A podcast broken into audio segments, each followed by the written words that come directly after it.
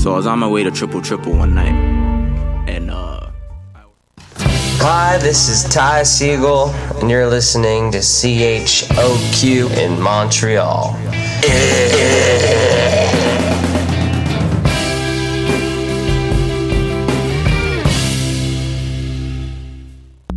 Je vis dans une galaxie, ombre saturée, chagrin et symétrie, d'un décor penché.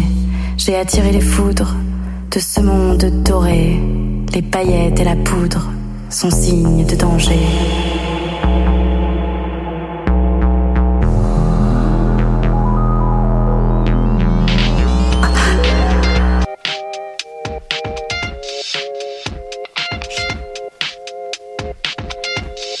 L'animal politique, émission du 18 janvier 2018.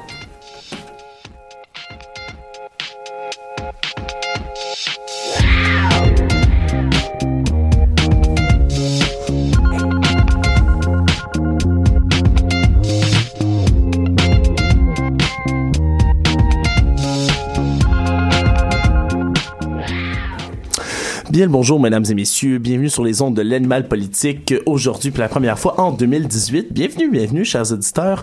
Euh, cette saison-ci, nous allons changer quelques collaborateurs, mais la formule restera toujours la même. Ce sera bel et bien toujours les jeudis midi de 13h à 14h. L'émission, chers auditeurs, vous ne perdrez pas une miette de votre actualité politique canadienne et québécoise. Alors, c'est dans un studio dégarni que je commence la saison ici, mais les collaborateurs arriveront les uns après les autres. Nous avons d'ailleurs Félix Penneau ici qui sera bel et bien toujours à l'éducation ici. Salut Félix.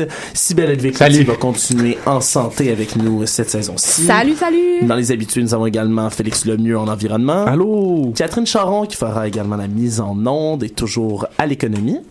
Aujourd'hui, nous aurons également Catherine Lafortune qui viendra euh, boucher le trou que Ludovic a laissé euh, en partant euh, en Écosse en échange étudiant. Elle se chargera de l'actualité internationale. Et finalement, nous aurons une nouvelle dans les prochaines semaines dont je laisse planer la surprise et le mystère qui viendra aux affaires autochtones. Donc, bienvenue à tous.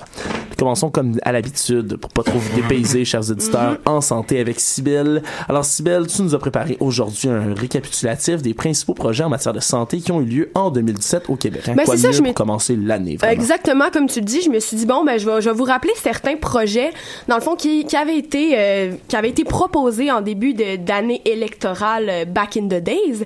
Et là en fait je vous fais un petit ré- récapitulatif de ce qui s'est passé avec les les projets les plus majeurs de 2017. Donc euh, je débuterai ma chronique avec le fameux projet de la loi 20 qui en fait est sorti en 2015, déposé en 2015 et et c'était la principale promesse du docteur Barrette. Donc son but c'était de promettre un médecin de famille à tous les Québécois et Québécoises. Donc je vous fais un petit résumé de ce qu'elle comprenait. Donc euh, la loi voulait que les médecins de famille assurent le suivi médical d'un nombre minimal de patients sous peine de se voir infliger des sanctions pouvant aller jusqu'à 30% de leur salaire, ce qui est énorme. Et ce nombre de patients euh, était estimé entre 1000 et 1500 par année. Euh, il devait également assurer un nombre minimal d'heures de travail en institution, parce qu'en moyenne, on disait qu'un médecin passait 115 jours par an au travail. Autrement dit, ben 40% des omnipraticiens travaillent à temps plein. Donc c'est pas beaucoup, hein, on va se le dire. Et un autre pan du projet de loi 20 visait à resserrer les conditions d'admissibilité à la fécondation assistée. Donc le ministre Barrette veut notamment interdire aux femmes de moins de 18 ans et de plus de 42 ans d'avoir recours à la fécondation in vitro. Alors, c'est des bien beaux projets, quand même, des gros projets d'envergure, on peut le dire. Mais euh, qu'est-ce qui s'est passé avec ces beaux projets-là? Euh, J'imagine que c'est pas exactement passé comme prévu. Euh, Alors, si je me fie à mon flair sur les promesses politiques, on n'arrêtait pas d'en parler de la dernière session, Bien année sûr, électorale. bien sûr. Ben, ce projet-là, il était pas mal plus beau sur papier que dans la réalité, en fait. Et notre ministre mal-aimé s'est pas mal fait virer de bord avec son projet, surtout par la Fédération des médecins spécialistes et celle des médecins omnipraticiens, qui clamaient notamment que le ministre Barrette ben, agissait de manière unilatérale et il prenait pas en considération les droits des médecins spécialistes. Il imposait en réalité des règles que les spécialistes n'ont pas l'obligation de suivre selon leur ordre professionnel. Et lorsque le projet de loi est sorti, ben, on a eu de nombreuses critiques, notamment du, de la part du Parti québécois, qui lui reprochaient au ministre de pas s'être penché vers des mesures multidisciplinaires pour arriver à ses objectifs. On peut parler des infirmières, non, par exemple. Ben oui, c'est un, c'est un bon exemple, comme tu dis, les infirmières, mais les psychologues aussi et les pharmaciens, qui auraient pu être des ressources pour atteindre ces objectifs-là et on n'en a pas parlé avec lui faudrait pas oublier non plus l'état des patients dans le projet. On semble vraiment mhm. passer outre tout ça. Euh, on, on, parle beaucoup, hein, on parle presque de déshumanisation des soins quelque part. Ben, comme tu le dis, on a soulevé ça dans la sphère publique que le fait de demander aux médecins de prendre en charge autant de patients par année, ben ça revenait presque à prioriser la quantité plutôt que la qualité. Et pour reprendre tes mots, eh ben on a on a qualifié ça de chaîne de production. Bon, c'est peut-être un peu intense, mais c'est quand même ce que c'est. On veut plus de patients. Donc, euh, pour conclure sur le projet de la loi 20, ben en fait, ça ressemblerait à une augmentation du nombre de patients. Donc, on a passé de 73% à 79 en 2017 qui ont vu un médecin. Donc, c'est bien. Mais là, après ça, c'était des médecins spécialistes fâchés, euh, Gaëtan Barrette qui se fait exclure du projet avec la Fédération des médecins et un objectif de 85% qui n'a pas été atteint. Donc, voilà pour le projet de la loi 20. D'ailleurs, on, on, savait aussi qu'un sujet chaud de 2017 viserait les négociations entre le provincial et le fédéral. Hein. Mm-hmm. euh, je me demande, est-ce que le Front commun des provinces a enfin réussi à se tenir devant le gouvernement Justin Trudeau? Ben non, malheureusement. Ben l'entente qui a finalement été conclue au sujet des transferts, ben c'est une belle opportunité manquée de favoriser une meilleure coopération entre les provinces, parce que puisqu'il s'agit d'ententes bilatérales avec chaque province, et eh ben le système de santé reste très fragmenté avec des systèmes différents pour tout le monde. Donc en fait, pour résumer ces demandes-là qui ont été faites pendant les négociations, les provinces voulaient une hausse de 5,5% en fonds pour la santé, tandis que le fédéral lui proposait un 3%. Et c'est enfin en mars 2017 que les négociations se sont terminées et à l'avantage, bien sûr, du gouvernement fédéral. Donc, euh, il a atteint ses deux principaux objectifs. Donc, premièrement, euh, le gouvernement fédéral euh, a obtenu des provinces qu'elles dépensent une partie des sommes d'argent dans les soins à domicile et en santé mentale. Donc, deux secteurs prioritaires pour le fédéral. Et finalement, eh bien, on s'entend avec l'accord des montants comme il voulait au départ et c'est un 3% qui sera versé aux, aux provinces. Donc, malgré ces négociations quelque peu il y a eu aussi un autre point important de l'année 2017. Et ben, c'est un virement qu'il y a eu au niveau des soins au privé. Euh, si vous ne le saviez pas, eh bien, les frais des radiographies en clinique privée sont maintenant couverts par la régie de l'assurance maladie au Québec. Ouais, c'est bien beau, ils sont couverts, mais euh, l'entente a l'air de satisfaire que que les patients pour la majorité en ce moment, on s'entend. Ben même, euh, on dit que les patients, mais il y en a même qui ont trouvé une faille à cette nouvelle approche.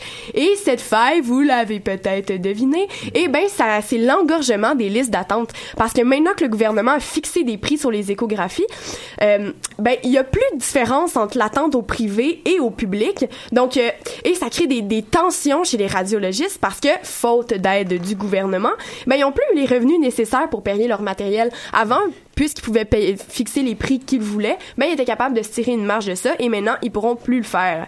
Donc euh, bilan final, cette gratuité qui devait en fait permettre de réduire le temps d'attente en hôpital, et ben ça a plutôt mené à une explosion des demandes et à une augmentation des listes d'attente dans les cliniques de radiologie. Donc euh, pour conclure cette petite euh, chronique wrap-up 2017, ben je dirais simplement qu'on va moi j'espère qu'on va tenter d'atteindre nos objectifs en 2018 au lieu de se rajouter juste plein de projets qu'on réussira peut-être pas à atteindre. Donc euh, voilà pour euh, ce... Mais faut voir le bon côté des choses. Hein. Au moins, le temps en urgence, c'est juste de 17 heures en moyenne, euh, le temps d'attente en urgence. Ben, ça, ça, ça l'a baissé maintenant. C'est rendu oui? comme c'est rendu 16... C'est quoi, c'est 16 heures maintenant? 16, 16 15 heures environ. Là, ça l'a baissé un peu. selon mes récentes expériences pour euh, personnel, chers auditeurs, je me suis ouvert la jambe la semaine dernière et j'ai préféré rester chez moi et essayer de patcher ça par moi-même plutôt que d'aller à l'hôpital parce qu'attendre 16 heures, c'est pas Mais la patience, c'est la mère de toute vertu, Alex. Sur cette, ces sages paroles de Félix, merci beaucoup, Sibelle. Merci.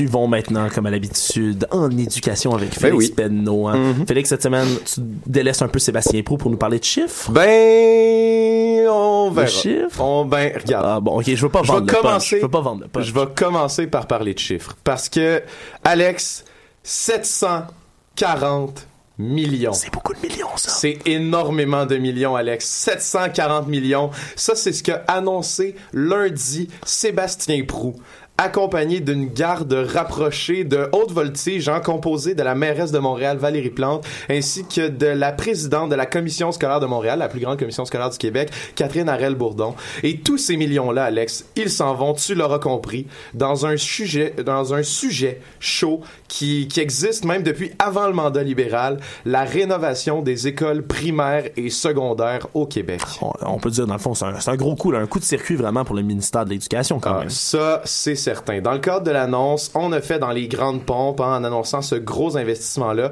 Il faut pas se leurrer, c'est pas une surprise tout cet argent-là. Il apparaît pas comme par magie pour sauver les écoles en ruine ou faire s'envoler l'amiante dans les murs. Non, non, non. Tout ça, c'était prévu et en grande partie dans le budget du ministère de l'Éducation pour son année 2017-2018. En fait, outre les 724 millions réservés à l'entretien et à la mise à jour des écoles, on a surtout rajouté un gros 15 millions pour faire des rénovations d'urgence parce qu'il y a de nombreuses écoles qu'on retrouve sur l'île de Montréal qui respectent juste plus les normes du bâtiment puis qui sont trop dangereuses pour qu'on puisse normalement être à l'intérieur de ces écoles-là. C'est bien. Ouais, et euh, tenez-vous bien parce que ceux qui en avaient marre des travaux à Montréal, avec cet investissement de 740 millions-là, tous les projets de rénovation des écoles des commissions scolaires de Montréal et de Marguerite Bourgeois sont les deux grosses commissions scolaires euh, de Montréal et aussi les deux des plus grosses au Québec. Ben tous les projets de, ces- de construction ou de rénovation de, de toutes les écoles de ces commissions scolaires là ont été approuvés. Ça ce que ça veut dire 414 nouveaux chantiers pour transformer nos écoles cet été sur l'île de Montréal. C'était mon plus grand souhait d'avoir plus de chantiers à Montréal. Et- Je suis, je jubile en studio. Déjà. Mesdames et messieurs. Sinon, le gouvernement ne fait pas seulement s'en tenir à ça pour son réinvestissement maintes fois annoncé quand même. Euh, ben, tu vois déjà très loin, comme Monsieur Prou, Alex, parce qu'effectivement, tout ça fait partie d'un énorme investissement, ou même plutôt un réinvestissement, parce qu'on se rappelle que le gouvernement libéral a coupé jusqu'à 1 milliard en éducation depuis le début de son mandat. Mais là, on parle d'un réinvestissement d'1,8 milliard qui vise, entre autres, à redoter toutes les écoles de spécialistes de l'éducation, comme des orthopédagogues, des conseillers en orientation ou des intervenants en toxicomanie pour le secondaire, mais aussi à financer des nouveaux projets d'infrastructure dans les 1282 écoles du Québec qui ont besoin de mise à jour. Mieux encore, tu veux des chiffres, en voilà. Sur le plan des infrastructures du Québec, qui est comme mise à jour à chaque 10 ans par les gouvernements en place, on parle d'investir 8,3 milliards sur 10 ans dans les bâtiments scolaires au Québec, et ça, c'est à partir de 2016. Et encore une fois, c'est beaucoup de milliards, ça. C'est très gros même. On parle vraiment de construire les écoles de demain. C'est une très grosse entreprise, mais... Je le sentais venir, ça. Ouais, Mais... Tu me connais, Alex. Il y a rien de complètement blanc quand je m'y attarde. Après l'austérité des dernières années, le milieu de, l'éducation se met à nouveau à respirer. Sébastien Prou, bon père protecteur de l'éducation, avec son regard chaleureux et sa bonhomie, gère bien son ministère. On se le cachera pas. Bon, c'est sûr qu'à côté de ses prédécesseurs, c'est pas difficile de faire mieux, mais euh, on trouve quand même, on retrouve quand même chez Sébastien Prou une connaissance du milieu, puis une facilité, puis une volonté aussi de collaborer avec les autres organes et organismes de l'éducation, même si, bon, euh, il y a pas énormément de leadership, c'est plus Philippe Couillard qui euh, se réserve la joie de faire des, les- ces grandes annonces. Et, euh, Effectivement. ce qu'on peut, ce qu'on peut malheureusement critiquer à travers tout ce gros réinvestissement-là, euh, ben, comme l'ont fait d'ailleurs certains présidents de commissions scolaires, euh, c'est le manque de vision claire pour l'éducation. Hein. On peut penser par exemple à Pierre Thibault et euh, au Lab École, hein, notre fameux architecte qui veut reconstruire Oui, nos tu nous en écoles. parlé Oui, à la dernière saison. Ceux qui n'ont pas écouté cela, on vous invite à les écouter sur les ondes de choc.ca. C'est disponible en podcast. Absolument. Et le Lab École, comme j'en avais parlé, risque de faire ses propositions d'ici entre 2020 et 2025. On parle peut-être plus de 2021. Quand les écoles auront pas mal toutes été rénovées au final, puis qu'une grosse partie de l'argent du plan des infrastructures du Québec aura été investi. C'est donc bizarre hein, de, de mélanger un peu les entreprises euh, de, de, de valorisation de l'école sans avoir une, une direction claire où tout ça s'en va. En tout cas, on s'en donnera des nouvelles, mais une chose est certaine, jusqu'à maintenant, Sébastien Prou, attachez-vous bien, respecte ses promesses électorales. Et bon, on peut critiquer que tout ce qu'il fait, probablement en ce moment, s'inscrit dans une genre de politique euh, de préélectorale, Bon, de relations souvent, publiques et tout ça. Mais il était temps qu'on s'occupe de nos écoles. Et je vais le dire, Alex, bravo Sébastien Prou, parce que pour l'instant, c'est pour le mieux. Oui, mais c'est difficile d'être contre la vertu, hein, on va se le dire. Effectivement. Moi, moi j'ai toujours peur des annonces tout de même hein, qui sont sur 10 ans, sur 20 ans. Absolument, Parce que, absolument. comme Sibelle le, le fait constater dans sa chronique juste avant, souvent ça, ça vient pas à terme, oui, Catherine? Moi, la seule chose qui m'a un peu tanné dans cette annonce-là, c'est le fait que on investisse tellement à Montréal. Il y a 40 de ce budget-là en infrastructure qui est à. Montréal. Ouais. Puis il y a 17 des écoles à Montréal, partout C'est au vrai Québec. que les, les régions sont, euh, sont légèrement laissées pour compte euh, dans toute, euh, dans toute cette, cette entreprise-là, effectivement, mais c'est parce que là où les médias puis les gros problèmes avaient été déclarés, c'est effectivement beaucoup dans les villes parce que dans Ouais. les villes où il y a des quartiers plus défavorisés, c'est là où les impacts d'un manque d'éducation ou d'un manque d'investissement se font le plus ressentir, bien qu'en région, effectivement, on pourrait sûrement trouver des cas d'école assez surprenants. On pourrait gratter ça un peu. Ouais. Oui, mais merci beaucoup, Félix. On passe maintenant en musique avec Vendredi sur mer de l'artiste L'Arme à gauche. J'ai regardé dans ton téléphone, il y avait un mail de Camille. Dans ma tête, ça résonne. Elle est charmante, cette fille. Je ne l'ai pas supprimée. J'ai attendu que tu le vois. Et là, j'ai pu t'admirer. En train d'imaginer sa voix. Elle fait pleurer les garçons qui s'attendrissent devant elle. Elle fait pleurer les garçons à qui elle ose dire non. Elle fait pleurer les garçons qui lui disent qu'elle est belle. Elle fait pleurer les garçons et elle a bien raison.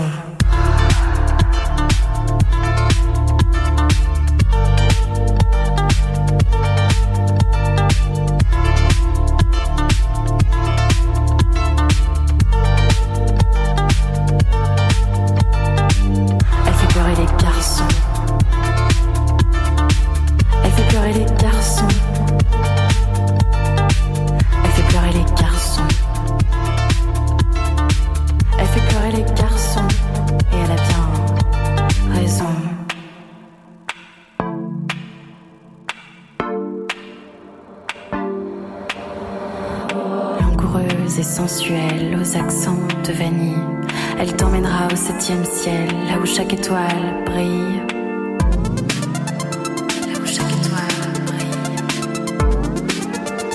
Là où chaque étoile brille. Là où chaque étoile brille.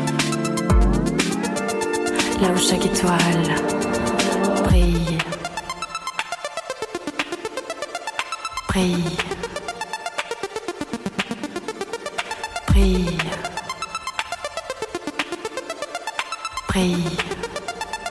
Chaque étoile brille.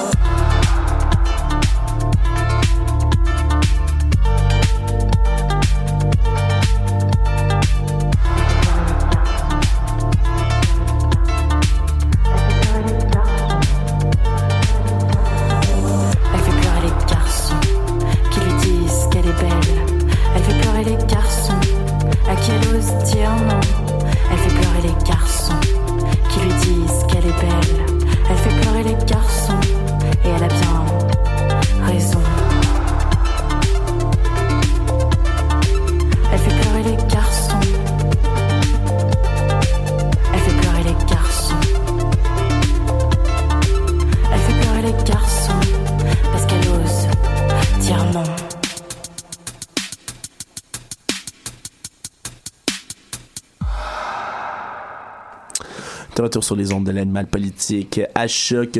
Je m'excuse, c'était le titre, c'est l'arme à gauche. L'artiste, c'est Vendredi sur mer. J'ai inversé.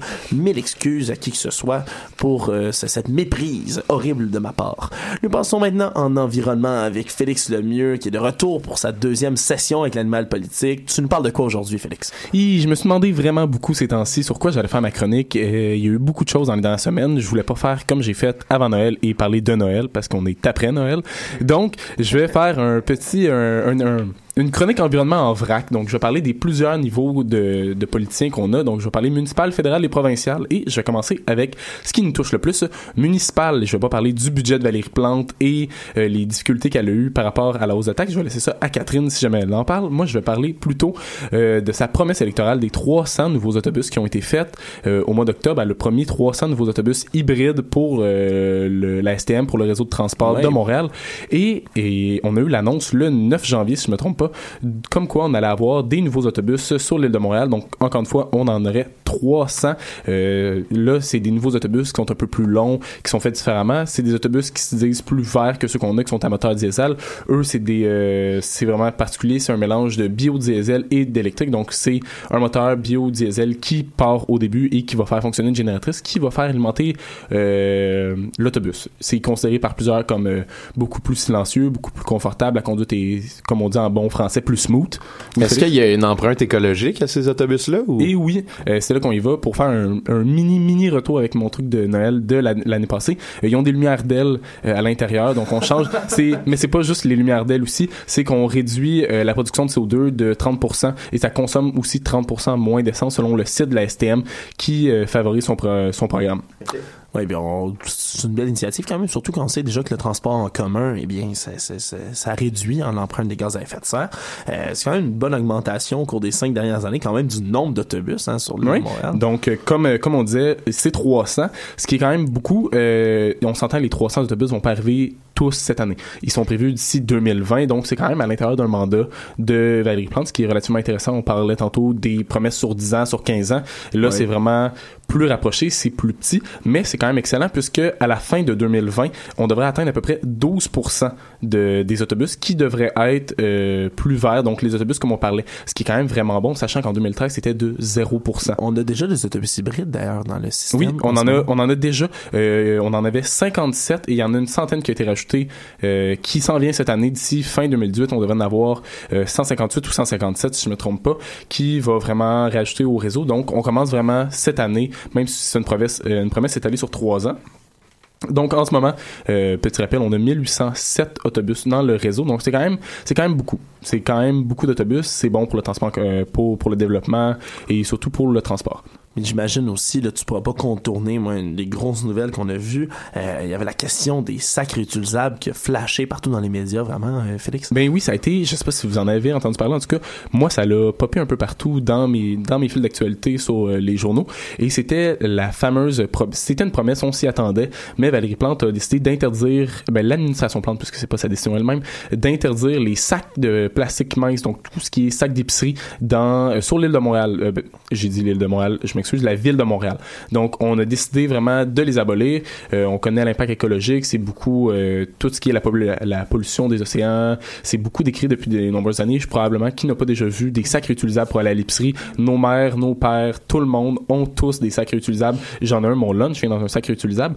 Mais il y a un rapport qui a été commandé par Recycle Québec, qui est euh, qui est un organisme québécois, qui est un organisme affilié au gouvernement du Québec, qui a demandé un, rapport à un organisme, il faut juste pas je me trompe dans le nom, c'est le CIREG, donc le Centre euh, international de référence sur le cycle de vie des produits, procédés et services. L'acronyme ne fait pas ce que je viens de décrire, j'ai été un peu troublé, mais euh, avait commandé un rapport qui a été euh, publié la semaine passée et qui dit vraiment comme quoi hi, on les a bannis, mais c'est peut-être pas forcément la bonne la bonne solution. Ah non? Non, euh, c'est ça le petit bémol, puisque les sacs de papier, les sacs de papier, les sacs de plastique sont quand même, ont quand même une certaine utilité. Et qui n'a pas déjà repris pour son lunch un vieux sac du Dolorama ou de- d'un épicerie pour transporter son lunch, même s'ils sont beaucoup plus minces, leur durée de vie peut quand même être peut être agrandie lorsqu'on les réutilise. Et encore une fois, je vais pas faire un appel à tous, mais qui n'a pas déjà mis un sac du Dolorama pour faire son sac de poubelle? Et c'est, ça peut paraître vraiment simple et niaiseux, mais c'est parler dans le rapport, c'est expliquer comment euh, on réutilise et c'est, c'est favorable puisque on empêche l'achat de sacs de poubelle spécialement conçus pour ça. Et ça, ça a un coût créer des nouveaux sacs de poubelle alors qu'on pourrait juste reprendre les sacs qui nous sont vendus lorsqu'on va faire l'épicerie. Encore une fois, le rapport de 176 pages, je n'ai malheureusement pas eu le temps de le lire. 176 pages, c'est un petit peu plus long. Oui, Catherine, tu avais une question? Oui, je me demandais pourquoi j'en vois encore dans mes épiceries, moi, des sacs de plastique. Sais-tu que mon épicier est vraiment hors la loi, puis il a décidé qu'il cachait des sacs de plastique, puis il Euh, continue? la- ou- euh, sur les- pour la ville de Montréal, Ouais. la mesure va entrer en vigueur au mois de juin. C'est ça, Ah, c'est ça euh, que, je m'en venais. Euh, c'est pas encore là. Ouais. Euh, vos épiciers ne sont pas dehors la loi pour l'instant. Euh, ça. ça va prendre un certain moment avant que la mesure s'applique et il y a quand même un certain regroupement. Beaucoup- Le lobby du plastique est relativement euh, fâché contre cette, cette décision-là, surtout avec la publication du rapport qui dit que euh, les sacs réutilisables doivent être utilisés entre, si je me trompe pas, 35 et 75 fois pour valoir la peine. Donc on doit réutiliser autant de fois puisque c'est du plastique plus rigide, c'est ça reste du plastique, le- l'impact écologique est beaucoup plus élevé que, que le plastique Que ouais. Mais donc ça a quand même un certain coût, il faut réutiliser. Et c'est ce qui m'amène à mon dernier sujet, la politique fédérale. Ouais, c'est ça. T'as abordé le municipal, le provincial, mais là, vraiment, on veut savoir au fédéral. Qu'est-ce qui se Hein? passe? Comme dirait euh, Méchant Changement, tu veux le savoir. Euh, émission jeunesse. Et je vais parler, euh, cette fois-ci, c'est mon dada. Je parle souvent de la taxe carbone, la tarification, le marché du carbone du Canada. Ça a été mon dada l'année passée. Et je vais en reparler puisque la ministre Catherine McKenna, euh, utilisateur Twitter féru que j'adore, euh, a parlé euh, cette semaine. Donc, si je me trompe pas, c'est lundi ou mardi qui, a annoncé être en train d'élaborer un nouveau projet législatif comme quoi voulait, il voulait imposer la taxe carbone. On sait, il y a eu un sommet entre les premiers ministres l'année passée où beaucoup de premiers ministres, dont Brad Wall, la Saskatchewan, se disaient pas d'accord avec une taxe carbone, disaient que ça allait contre les politiques du gouvernement de la Saskatchewan. Et le gouvernement fédéral est en train d'envisager d'imposer une taxe, d'imposer aux provinces de créer un marché, de créer une, une législation, et que si jamais les provinces ne le faisaient pas, elles-mêmes allaient imposer une taxe carbone et que euh, ça allait être imposable et que le retour d'impôt serait offert directement aux particuliers et non, les revenus ne reviendraient pas aux gouvernements provinciaux, mais bel et bien aux particuliers. Donc, on court-circuiterait complètement toutes les, provinces qui se diraient contre euh, l'application de la taxe et on donnerait directement aux particuliers qui seraient taxés par le gouvernement. C'est parce que l'argent de la taxe est normalement censé revenir à la province où elle est taxée, c'est ça? Exactement. Donc, c'est ça, l'argent serait distribué aux provinces et là, encore une fois, plus particulièrement aux particuliers. Mais ça donnerait pas le champ libre à des provinces qui, elles, euh, s'en foutent un peu de l'environnement. Mettons, il y a plus de, ça, ça réduit le nombre de mesures qui seraient peut-être incitatives ou contraignantes euh, vis-à-vis de l'empreinte écologique des provinces. Ben, euh, je peux comprendre, mais ça resterait vraiment au niveau de la tarification du carbone. Vraiment, ça serait une mesure législative à part autre que les mesures que les provinces et que le fédéral met. On sait, le fédéral, que ce soit avec la COP 21, a quand même certains objectifs. Ça reste vraiment à part. C'est une façon de les atteindre, mais c'est pas la façon ultime. C'est pas un, un cadre suprême qui va régir toutes les politiques euh, environnementales euh, du Québec. Comme on sait que le Québec a déjà euh, son marché sur le carbone, même la, la Colombie-Britannique.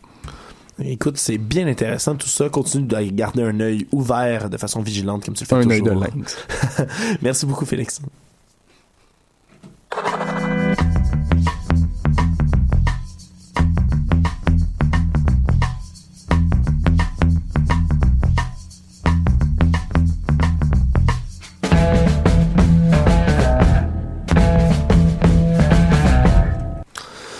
75 cents de l'heure. C'est la hausse du salaire minimum qui a été annoncée hier par le ministre du Travail, Dominique Vien. Euh, c'est un montant qui atteindra à partir du 1er mai prochain une somme de 12 dollars de l'heure. Euh, ce serait la hausse la plus importante de salaire minimum de l'histoire du Québec, hein, quand même.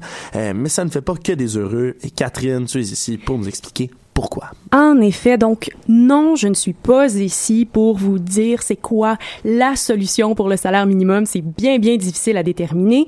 Mais cependant, je peux vous mettre un peu en contexte. Donc, euh, si on se concentre sur la hausse qui a été annoncée hier, d'ailleurs, elle touche aussi les euh, travailleurs à pourboire, donc ils vont gagner 35 sous sur leur paye, donc ils vont atteindre 9,80 dollars de l'heure. Donc, bref, toutes ces hausses, elles s'inscrivent dans le projet du gouvernement féné- blah, libéral. Dis donc, la langue, elle fourche. Donc, Fédéral. fait- ouais, non, mais c'est plutôt provincial. Eh bien, la mission, elle est simple. On veut que d'ici 2020, le salaire minimum corresponde à la moitié du taux horaire moyen de la province. Donc, selon les plus récentes prévisions, on estime que le salaire horaire moyen atteindrait 24 et 25 dollars de l'heure en 2018-2019. Donc, si on suit cette logique qui, euh, qui a été annoncée, eh bien, le salaire horaire devrait être de 12 et 13 dollars de l'heure. Donc, on atteint presque le salaire avec cette hausse qui a été annoncée. La seule petite différence, c'est qu'annuellement, pour un travailleur autonome, c'est une perte de 270 et 40. Mais bien entendu, on parle de montant avant impôt. Donc, c'est somme toute assez euh, proche de l'objectif qui est fixé pour, je le rappelle, dans deux ans.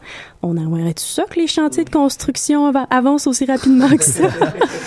Surtout les nouveaux, les, les centaines de chantiers de construction. 240? 414. 414. c'est quand même un chiffre assez épatant. Euh, bref, je, je me, je me perds. Je suis f- en bon français, encore une fois, comme le disait Félix, flabbergasté par ce, ce grand chiffre. Alors, on est maintenant au troisième rang hein, dans le classement national des salaires minimums, quand même, le Québec. Bravo. Bah oui, bravo. Si on fait un petit pop quiz rapidement, euh, selon vous, euh, qui est le, le, le euh, la province ayant le meilleur salaire minimum? Ah, c'est sûrement l'Alberta. C'est pas l'Ontario? Colombie-Britannique. Ouais, moi Bien joué. Ontario. C'est l'Ontario, en effet, avec un salaire de 14 dollars de l'heure. Puis si on va à l'inverse, le plus bas. Ah, c'est sûr, c'est la Nouvelle-Écosse. Nouveau-Brunswick. Nouveau-Brunswick. Oh! Eh ben, mes chers, c'est notre animateur qui a la bonne réponse avec euh, un salaire de 10 et 58 dollars de l'heure. Donc, oui, C'est bas, hein? tout de même. C'est Donc- fou ça, parce que le dollar, il vaut la même affaire d'un océan à l'autre, mais il y a du monde, il y en a moins, tu sais. Ben oui, en effet. Aïe. Donc, depuis le retour de l'animal politique, chaque décision du gouvernement est, selon nous, une petite fleur pour euh, la période préélectorale qui s'en vient. Eh bien, je vous avouerai que je suis un peu mitigée par rapport à cette hausse qui a été annoncée parce que euh, si on prend en compte les hausses des deux dernières années, eh bien, le salaire minimum a bondi de 12 Pour un petit entrepreneur qui fait pas beaucoup de marge de profit, c'est beaucoup sur un, si petit laps de temps. Donc, c'est une bonne nouvelle pour les travailleurs, mais un petit peu moins pour les euh, patronats. Donc, euh, qu'à cela, cela ne tienne, le ministre a annoncé que cette hausse, elle est possible puisque l'économie du Québec se porte hyper bien. Donc, c'est pourquoi il y a eu une, salle, un- une augmentation euh, plus importante que ce qui avait été prévu. Donc, parce que l'économie va bien, on peut se permettre d'avoir des salaires minimums plus importants. Même le ministre Leitao s'est prononcé là-dessus, puis il a annoncé que dans son prochain budget pour l'année 2018-2019, eh bien, il va avoir des petites mesures pour permettre aux PME de euh, réussir à compenser euh, cette hausse-là. Alors, les réactions sont, doivent être polarisées quand même sur ce sujet-là. Hein. Il y en a qui disent que c'est trop, comme on vient d'entendre, mais euh, il y a beaucoup de gens qui militaient quand même pour le 15 de l'heure encore et toujours. Alors, euh, ceux-là doivent dire que c'est pas assez, j'imagine. Tout à fait. Donc, si on fait un petit tour d'horizon, euh, la Fédération canadienne de l'entreprise indépendante, elle, dit que cette hausse-là, c'est, ça va avoir un impact négatif sur les PME parce que 75 sous, ça correspond tout de même à une hausse de 6,7% soit une fois et demie ce à quoi on s'attendait.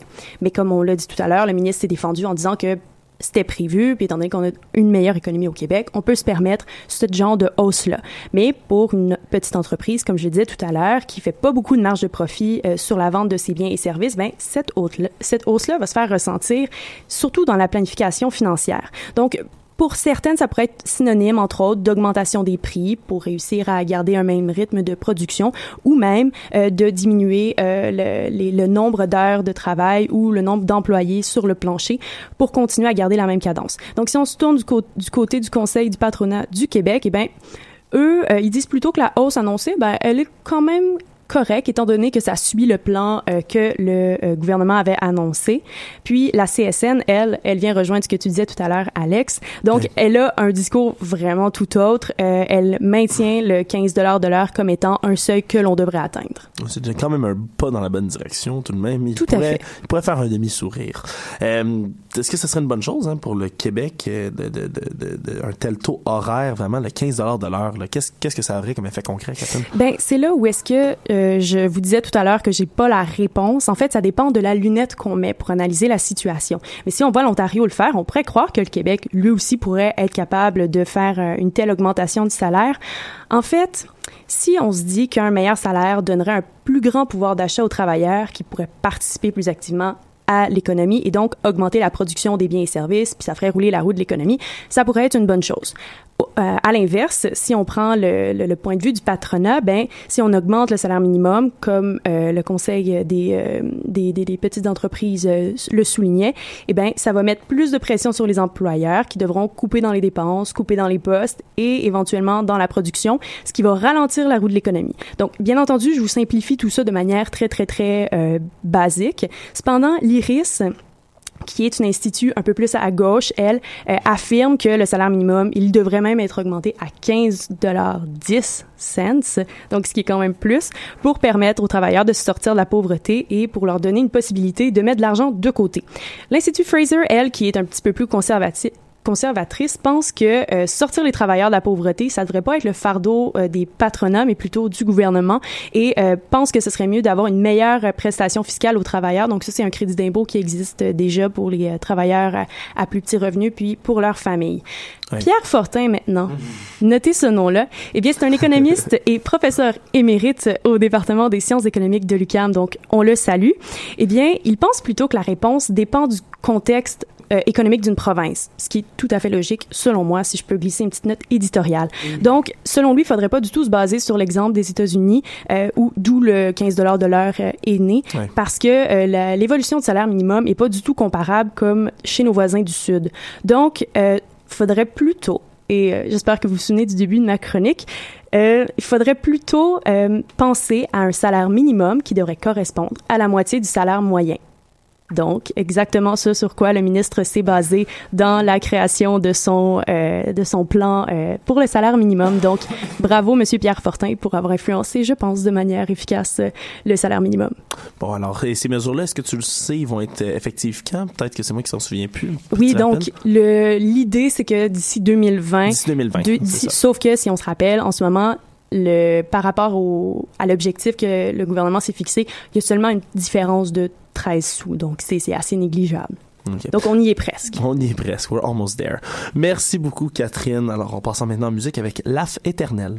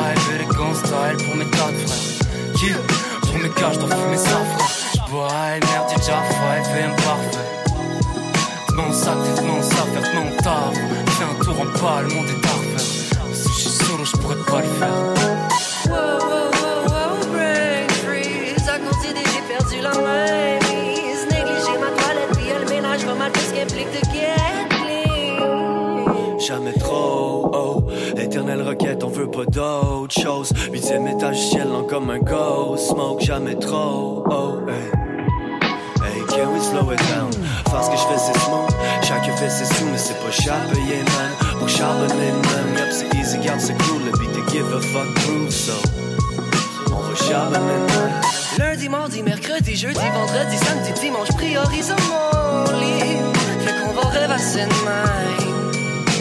Fuck off les soupers, on va se remettre soin de Yeah, même. c'est hot comme un chili dans le chilling. Y'a de la chimie, frotte la lampe pour le génie. Y'aurait pas de raison d'être gêné, pas de raison d'être jelly. On va nager dans du jello. Mets un smile dans ta gueule. Attends pour la nostalgie, là j'suis dans le rap, y'a une porte de loup. Mets un smile, fuck les jaloux. J'mets un sourire sur ta choulou. On est chill, on shoot gelou. Monte au fil, la chaussette vélo. Hey, j'marche, perché sans le rap, j'saurais pas faire. Quoi J'saurais pas faire, j'saurais pas faire. J'vois élégant style pour mes tas de frères. Qui Pour mes gars, j'dois fumer ça, frère. J'bois énergie, déjà five et imparfait. Mon sac, mon sac, faites mon taf.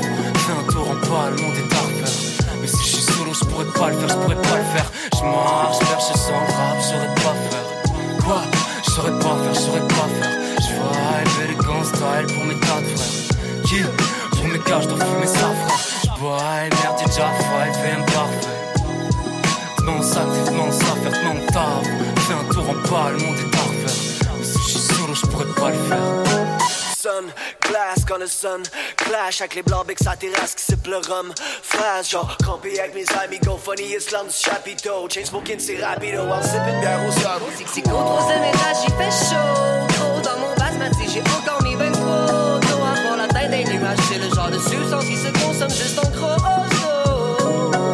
Jamais trop éternelle requête, on veut pas d'autre chose. Huitième étage du ciel, comme un ghost. Smoke, jamais trop hey. jamais trop? Oh, éternelle requête, on veut pas d'autre chose. Puis ces métages gèlent comme un ghost. Smoke jamais trop. Oh, hey. Would you follow me now? Nelly Doug sur le grill. On est comme est là comme on va déconner, comme des comètes, tu nous connais. Le ciel s'illumine quand je vous vois tous groover. Je remercie aussi la mer puis le plancher. Pas besoin d'altérer mes veines. Pour vous dire que je vous aime sans ma blague. Accompli comme complice dans la quête de mots dans une forêt interdite. À quoi bon le faire vite? Tant que le plaisir en vie c'est te viser.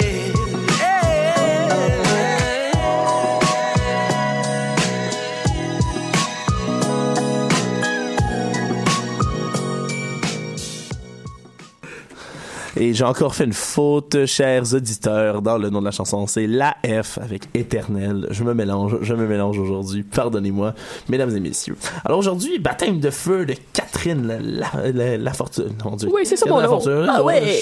Le LAF éternel, la F. Catherine la fortune. Voilà. Alors mardi, hein, aujourd'hui, aux affaires étrangères, le Canada et les États-Unis ont conjointement organisé un sommet à Vancouver hein, pour discuter des enjeux nucléaires entourant la Corée du Nord. Catherine, parle-nous de ça.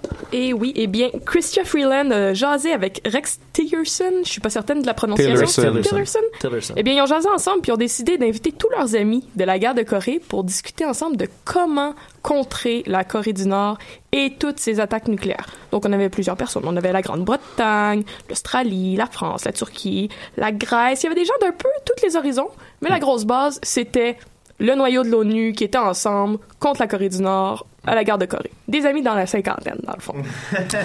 C'est- quel était le but de la rencontre? Hein? Est-ce qu'on avait un objectif clair? Parce qu'on en parle depuis longtemps, hein, de contrer le programme nucléaire, blablabla. Un petit rappel du gros bouton de Kim Jong-un. Dans la dernière année, il a fait environ 20 essais de missiles balistiques. Son Dans... bouton, il est gros, mais celui de Donald Trump, à ce qui paraît, il est bien plus gros. On a bien hâte de voir ça, parce que ça s'enligne pour ça. Mais il y a deux tirs de missiles qui sont passés par-dessus le Japon, ce qui a un peu fâché tout le monde dans la communauté internationale. Puis ça continue, les menaces, comme tu as dit, on a parlé des gros boutons, on parle de- des insultes personnelles entre Kim Jong-un et le Les président. Donald Trump. Ouais. Et oui, le gros Rocketman.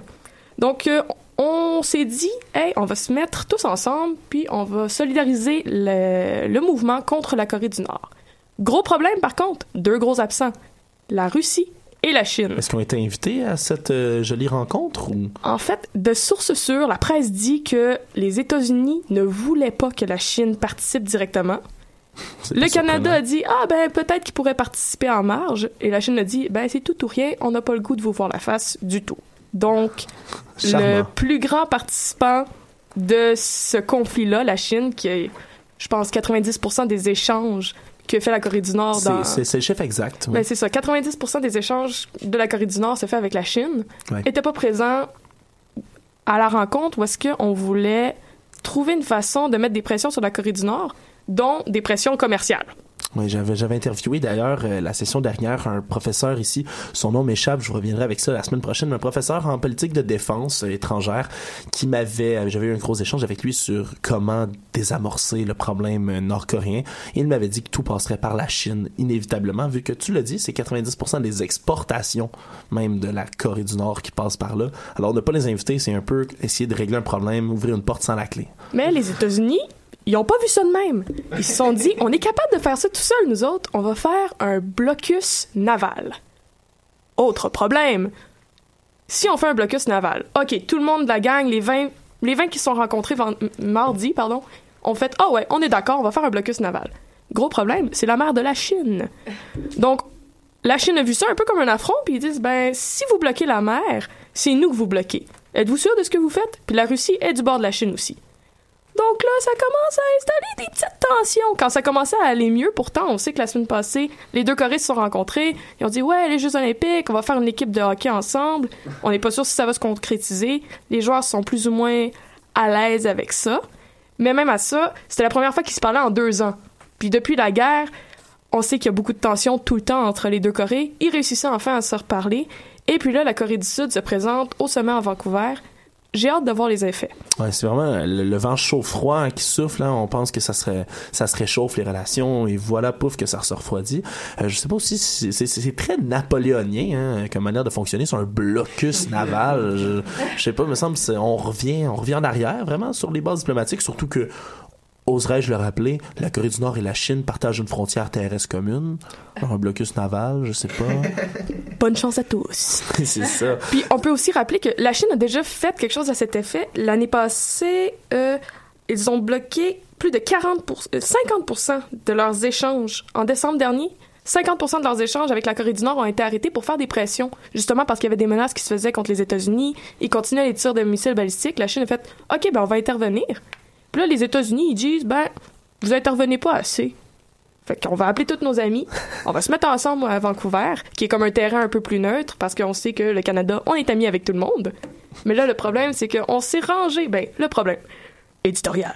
Mais on s'est rangé du côté des États-Unis. À la sortie de cette rencontre-là, tous les pays étaient d'accord qu'il faut mettre des pressions plus claires, des pressions commerciales, le blocus naval. Tout le monde s'est accordé. Pourquoi on se range du côté des Américains qui ont aussi dit qu'ils commençaient sérieusement à se préparer pour la guerre contre la Corée? À voir. Eh bien, pendant que nous sommes sur cette lancée, euh, je vais inviter tout le monde ici à ouvrir leur micro, à collaborer en studio euh, avec notre éternel débat. Euh, Qu'est-ce que vous pensez de cette, de cette nouvelle un peu, un peu choc? Dans le fond, le dossier nord-coréen, évidemment, ça monopolise une grande partie des médias. Encore et toujours, c'est un sujet, moi, que j'affectionne particulièrement. Mais euh, est-ce que, est-ce que, est-ce que vous voyez vraiment cette, ce, ce mouvement-là de, de refus de communication avec la Chine? Ben moi j'ai juste un petit truc à dire. J'en reviens pas que la Chine n'était pas là. En fait, ce serait juste euh, mon euh, mon petit euh, ça m'a pris à gorge de, de savoir ça. En fait, euh, comme tu disais que c'est étant donné que c'est les partenaires principaux, je comprends pas que juste parce que les États-Unis ne sont pas ne voulaient pas les voir là qu'ils ont cédé à ça et en fait, je comprends pas trop le move du Canada non plus. Donc en fait, ce serait c'est ce que j'ai à dire pour l'instant là-dessus. Je- J'en reviens juste pas en fait. Ouais, le Canada, il parlait de solidarisation internationale. Fait que son but, c'est ramener tout le monde à être amis pendant que parallèlement, la Corée du Sud redevient amie avec la Corée du Nord? En même temps, moi, c'est peut-être un peu pour répondre à Sibelle. Je suis pas un expert de la politique internationale, mais on sait avec les à peu près euh, le règne de Stephen Harper d'à peu près 8-10 ans, euh, le Canada s'est beaucoup retiré euh, de l'aide internationale, s'est beaucoup euh, retiré de la scène Ouais. internationale elle-même, et euh, on est reconnu euh, euh, pour avoir été un pays qui était relativement pas neutre, mais qui était généralement euh, utile dans la résolution de conflits. Euh, on était déjà impliqué euh, avant dans le, le conflit coréen. Donc je peux comprendre la position de la ministre Freeland par rapport à ça. Euh, et aussi pour répondre pourquoi la Chine n'était pas là, c'est vraiment niaiseux, mais même si on dit les États-Unis voulaient pas qu'elle soit là, ben les États-Unis paraissent quand même forts. Euh, encore une fois, on en parlait, les États-Unis sont notre première, notre premier partenaire commercial. Ouais. On est en pleine négociation. Mhm. Ah, ah, Renégociation. de l'ALENA. De l'ALENA. Euh, même si on s'attend à un probablement refus, et là je veux pas faire de théorie du complot de ah c'est tout est lié à ça, mais la, la politique économique euh, doit jouer quand même beaucoup dans cet effort euh, de, de stratégie Surtout militaire. quand on connaît la susceptibilité vraiment du dirigeant euh, américain. Euh, ben, c'est ça, moi, je vais me placer quand même euh, à l'opposé un peu, euh, Catherine, sur ce fait-là. Moi, je pense que le Canada se devait d'être là, comme Jean-Baptiste pas Félix, devait d'être là. Malheureusement ou heureusement, euh, on se doit quand même de, rester solidaire avec ça, surtout en offrant la terre d'accueil. Je pense que c'est très symbolique de vouloir dire qu'on on- on s'engage, on veut régler le problème sans être vraiment la méchante personne qui euh, bloque l'invitation Facebook envoyée à la Chine. On s'entend, là. Je sais, cette, jolie métaphore contemporaine, mais la Chine, oui, la clé du problème, c'est sûr. Je pense que le problème est là, pas nécessairement que le Canada décide ou décide pas de se mêler à tout ça, mais de pas inclure la Chine, encore une fois, puis de, de que personne se dresse, je pense, c'est surtout ça le problème. Le Canada est en mauvaise position, Félix a dit, mais il y a personne qui se dresse aux, euh, aux crises de, de Donald Trump, parce qu'on peut vraiment le dire comme ça. Et d'ailleurs, je me suis commandé sur Amazon le nouveau livre hein, qui est sorti. Fire and Fury. Fire and Fury, j'ai extrêmement hâte de lire ça, les extraits. Puis je vous invite d'ailleurs. je C'est vous- c'est de qui? Euh, c'est quoi Michael? Wolff. Michael Wolf, exactement. euh, qui écrit d'ailleurs, euh, je te, je te cite ça, il a, il a listé des passages comme quoi, euh, lui c'est un, c'est un journaliste dans le fond, mis en Il- contexte. Il qui- se dit quand même il pas se- trop journaliste. C'est considéré un peu comme un brûlot, son livre. C'est un peu, c'est un peu. euh, Ouais, c'est c'est c'est controversé. C'est Faut ça. pas faut pas tout prendre pour du cash, mais quand même c'est c'est intéressant d'aller lire ce qu'il dit à l'intérieur. Tu sais, lui, il a parlé avec, il dit avoir parlé à énormément de gens, euh, autant anonymement qu'à visage découvert dans la Maison Blanche. Puis ça rapporte vraiment à l'intérieur ce qui se passerait. Puis selon ses dires, puis honnêtement, j'ai pas de misère à le croire vu que c'est ce qui ressort beaucoup de ces échanges euh, publics. il semblerait que tous les efforts dans Maison Blanche soient mis autour de juste concentrer puis contrôler puis limiter ces Mm, espèces la de folie, crises ou un peu ça, ça, ça- ces, ces Ces sauts essais, d'humeur. vraiment, ces sauts d'humeur. Ouais. On le dit comme ça parce que, tu sais, je veux dire, Rex Tillerson, par exemple, on en parlait plus tôt, lui met une- en avant une mesure, puis Donald Trump, de- une journée après, va dire que son propre, euh, son propre euh, adjoint à la défense, il, il va le traiter de fou. La question aussi, c'est à quand le départ hypothétique de Rex Tillerson pour ceux qui suivent la politique américaine. C'est très, Euh, très... Rex Tillerson au mois de décembre, euh, t'as beaucoup de journaux, dont le New York Times, si je me trompe pas, qui ont repris comme quoi Rex Tillerson serait peut-être sur le départ et là Rex Tillerson de démentir non non je suis là pour rester, je suis encore ici. Kellyanne Conway, conseillère politique de Donald Trump de la Maison Blanche, il non il est là il est là. Beaucoup de langage pour rien dire, mais beaucoup pensent que Rex Tillerson serait sur son départ euh, par rapport à beaucoup, beaucoup de, euh, De facteurs. mécontentement par rapport à la politique américaine que Trump voudrait imposer. Donc encore là, le sommet, euh, d'un point de vue canadien, ça peut être bien, et quelle va être la réaction des États-Unis après si Donald Trump réussit à mettre quelqu'un qui est peut-être plus euh, favorable à ses idées, quelqu'un qui est plus, euh, pas malléable, mais encore là, Ouais. euh, ça, ça peut rajouter encore un poids encore plus gros.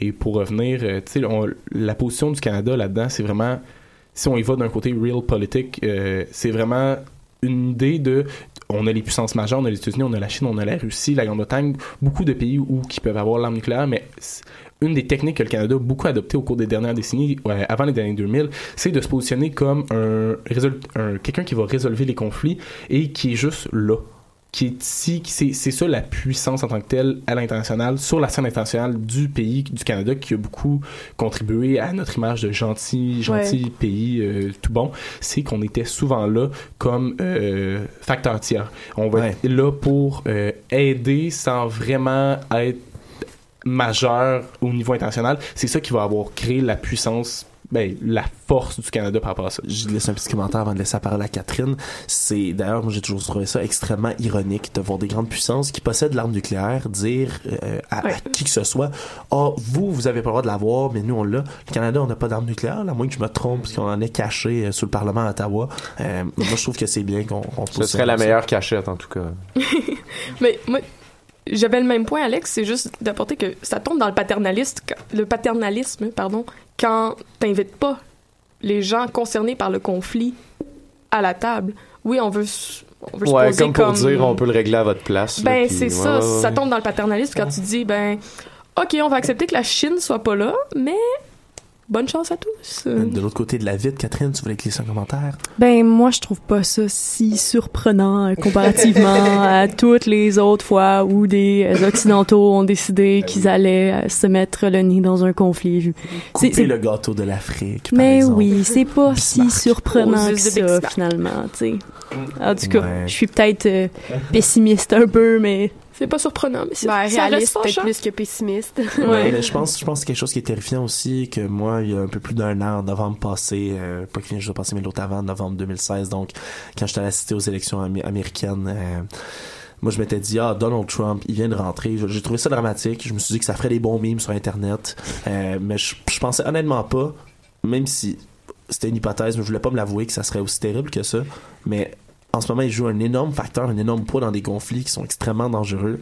Et je trouve ça profondément inquiétant, puis profondément triste aussi pour la scène internationale, puis pour la résolution de conflits à cette échelle-là. Ben surtout parce qu'il y a des, des, des trucs plus importants peut-être que des missiles euh, sur nos têtes, comme l'environnement par exemple. Merci, Félix. mais de toute façon, tout le monde le sait. On va conclure là-dessus.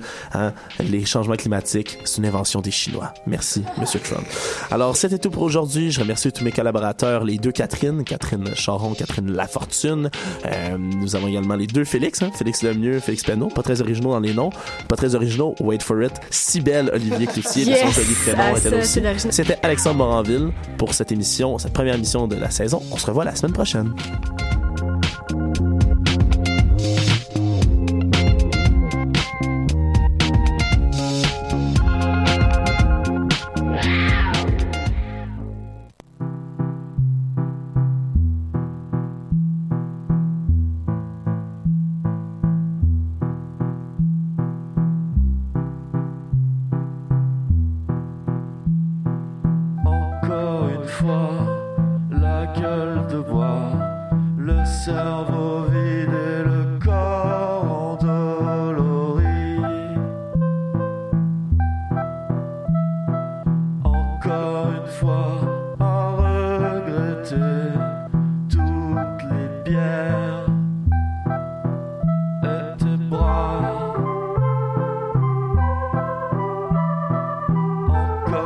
我。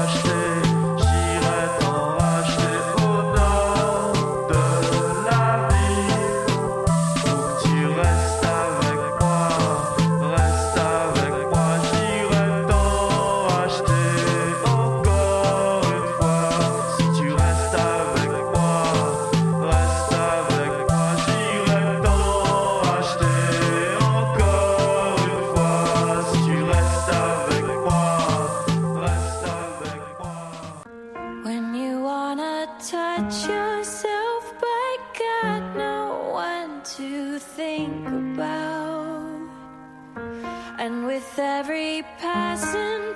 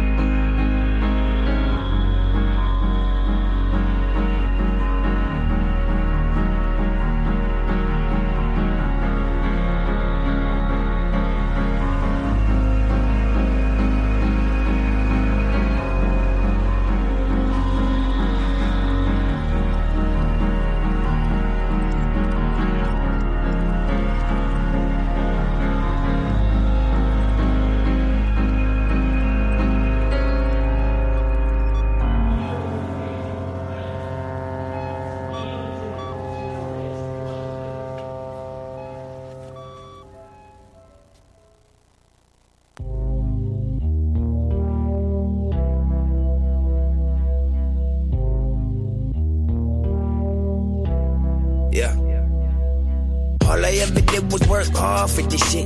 Thinking back to when Chris was locked in the bin. On my birthday in New York, I was pissed. Pissed, drunk, spitting, fuck the law, fuck the pics. Now, two years later, we the offense, you bitch. Thought that we was gone, we was up in your bitch. I feel like JR with no shirt at the ships. And then I thank God, forgive all of my sins. Look, you ain't had to do nothing with this piece of shit. Could've left me in the hood with the dogs in the pit. Left for dead with the snakes, the hogs, and the pigs. I think I seen it all, see my mind hella bent. I rock pajamas at the shows, bottles in the bib. Wifey got the whip, engine it's a V6. I push the pack from the 514 to the 6. Look, this one for all of my dogs in the bin. Say I. Look, like, I don't understand what, yeah, what, what you I don't like. Like, did you think, like, look, look, look at my face. You think I'm, I'm really about that? Look,